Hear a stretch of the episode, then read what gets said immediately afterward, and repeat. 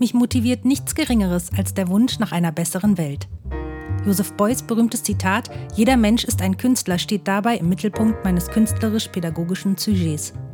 Jeder Mensch kann und soll bewusster Gestalter seines Lebens sein. Wenn Kunst uns bewegt, bewegen wir uns auch. Mein Name ist Birgit Axler-Konitz.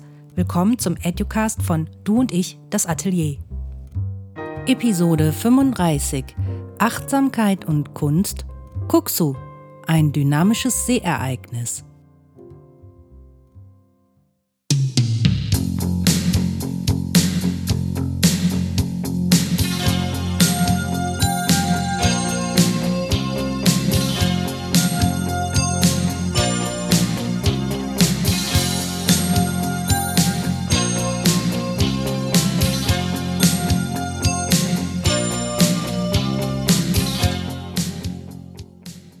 Der Mensch nimmt die Welt durch sein Sehorgan wahr.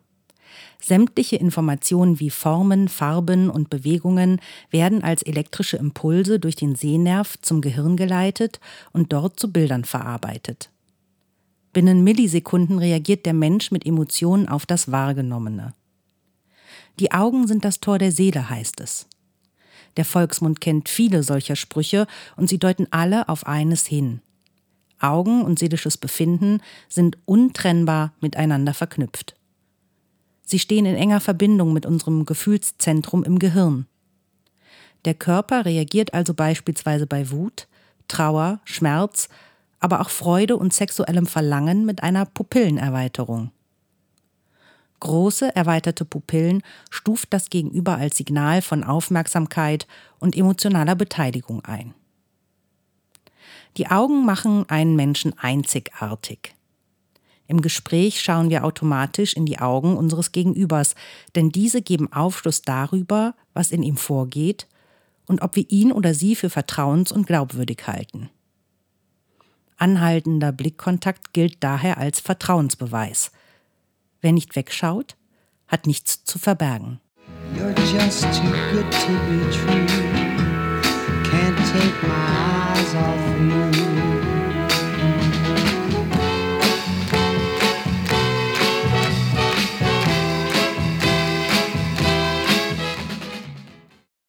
Immer wieder liefern wissenschaftliche Studien Hinweise darauf, dass wir Menschen aufgrund ihres Gesichts und speziell des buchstäblichen Augenblicks als unterschiedlich vertrauenswürdig einschätzen. Karel Kleisner von der Karls-Universität in Prag fand etwa heraus, dass Männer mit braunen Augen vertrauenswürdiger erscheinen als solche mit blauen Augen.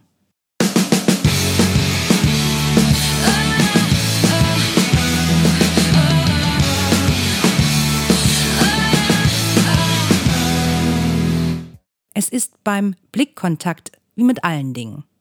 Die Dosis macht das Gift.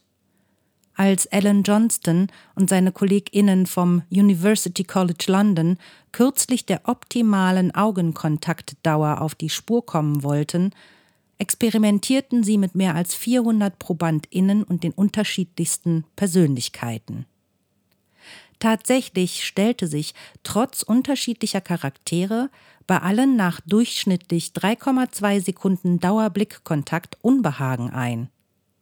Wer den ProbandInnen länger direkt in die Augen sah, wurde tendenziell als bedrohlich eingestuft und verspielte mit jeder weiteren Sekunde Sympathiepunkte und seinen Vertrauensbonus. Zu einem ähnlichen Ergebnis kommt eine britische Studie um Nicola Binetti. Hierbei nahmen 500 BesucherInnen eines Londoner Museums aus insgesamt 56 Nationen im Alter von 11 bis 79 Jahren an den Experimenten teil. Resultat?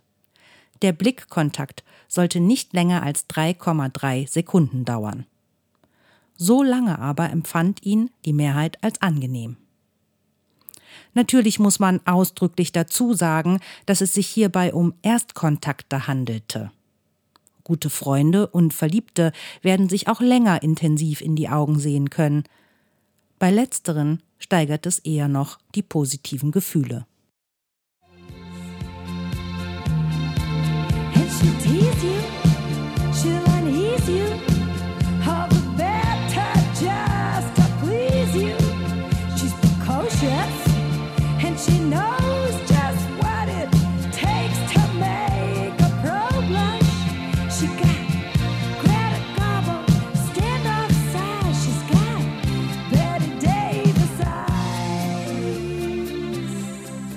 Dass die wenigsten Menschen einem längeren Augenblick standhalten, zeigen aber auch Experimente von Donald Ellman von der Kent State Universität aus dem Jahr 1977. Seinerzeit stellten die ForscherInnen sich an einer Ampelkreuzung und starrten AutofahrerInnen bei Rot intensiv an. Ihre anschließenden Messungen ergaben, die derart Begafften gaben bei Grün deutlich schneller Gas. Allerdings konnte Lächeln in den Versuchen den Fluchtreflex neutralisieren.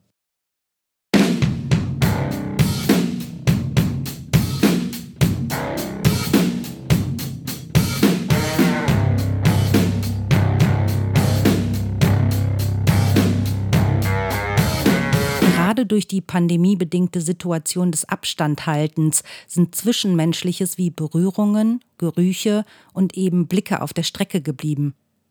Gerade das Sehen komme beim digitalen Arbeiten und Lernen zu kurz. Bei Videokonferenzen etwa sei technisch kein direkter Blickkontakt zwischen den Teilnehmenden möglich. Dabei sei dieser so wichtig, so Claudia Janel, Wissenschaftlerin an der Ruhr-Universität Bochum am aktuell bundesweit einzigen Lehrstuhl für interkulturelle Theologie und Körperlichkeit. Über den direkten Blickkontakt gewinnen wir Anerkennung und Bestätigung. Wenn man sich ständig selbst auf dem Bildschirm betrachte, könne das für Entfremdung sorgen.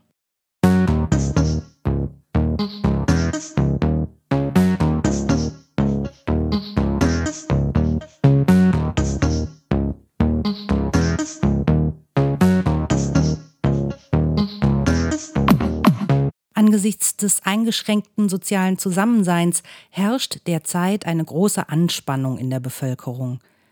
Der Mensch ist ein Sozialwesen und auf den Kontakt mit anderen Menschen angewiesen. Die Mimik des Gegenübers, die Interaktion mit anderen, der Blickkontakt sind existenziell wichtig für das Zugehörigkeitsgefühl, für das seelische Wohlbefinden. Eine andauernde soziale Isolation stellt daher eine große psychische Belastung dar. In der klinischen Psychologie spricht man in diesem Zusammenhang auch von sozialer Anhedonie. Normalerweise wird durch die Begegnung mit einem anderen Menschen Freude hervorgerufen. Durch sozialen Kontakt werden im Gehirn bestimmte Neurotransmitter angeregt. Infolge von Isolation und andauernder Einsamkeit springt stattdessen ein anderer Mechanismus an, nämlich Angst und Abwehr nach Professor Lemke am besten als Corona-Entfremdungssyndrom zu bezeichnen. Eine Prognose, wie sich die Gesellschaft in den kommenden Monaten und Jahren entwickeln wird, ist schwer abzuschätzen. Das sogenannte Corona-Entfremdungssyndrom wird uns aber noch lange begleiten.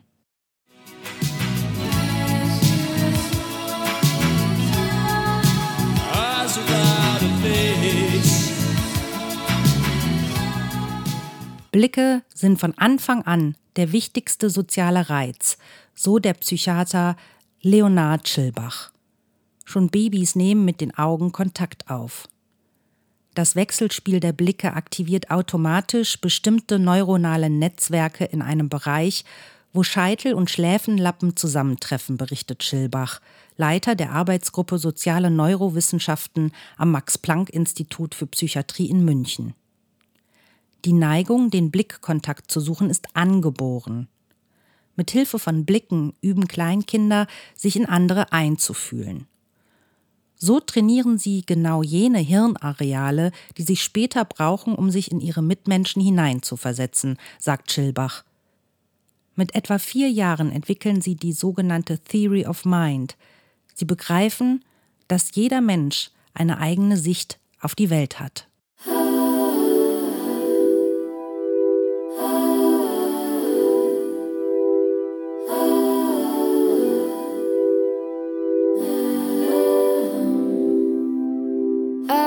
Eye-Gazing oder auch Mutual Gazing ist die letzte der Achtsamkeitsübungen der Abramowitsch-Methode. Abramowitsch empfiehlt beim In die Augen schauen eine ruhige Haltung auf einem Stuhl einzunehmen. Nicht zurückgelehnt, sondern aufrecht. Der Blick ist auf die Stelle zwischen den Augen des gegenüber sitzenden Menschen gerichtet. Bewegungen werden vermieden.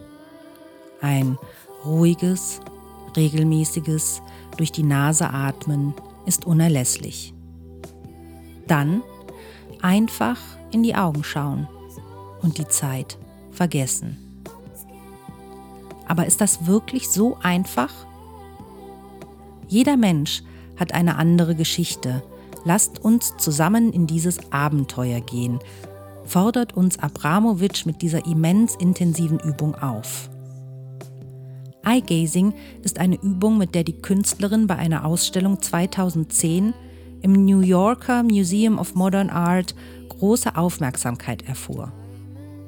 Mehr als 800.000 BesucherInnen wurden bei Abramowitschs 700 Stunden währender Performance The Artist is Present gezählt. Wie eine Heilige oder Büßerin, so empfanden nicht wenige ZeugInnen der Aktion die Frau, die ihnen blass, schweigend und mit vor Anstrengung hervortretenden Wangenknochen und Schweißperlen auf der Stirn regungslos gegenüber saß und ihnen einfach in die Augen blickte. Bei manchen Menschen kullerten überraschend Tränen aus den Augen. So aufmerksam angeblickt zu werden, waren sie offenbar nicht gewohnt.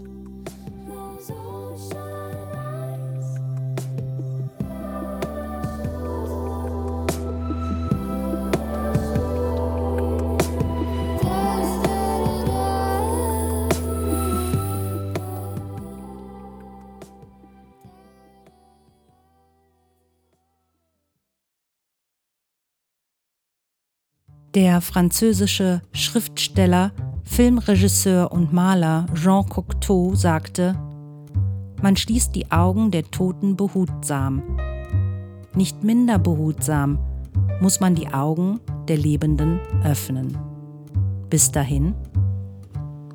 Vielen Dank fürs Zuhören und vielleicht bis zum nächsten Mal beim Educast von Du und ich, das Atelier. Es grüßt freundlich Birgit Axler-Konitz.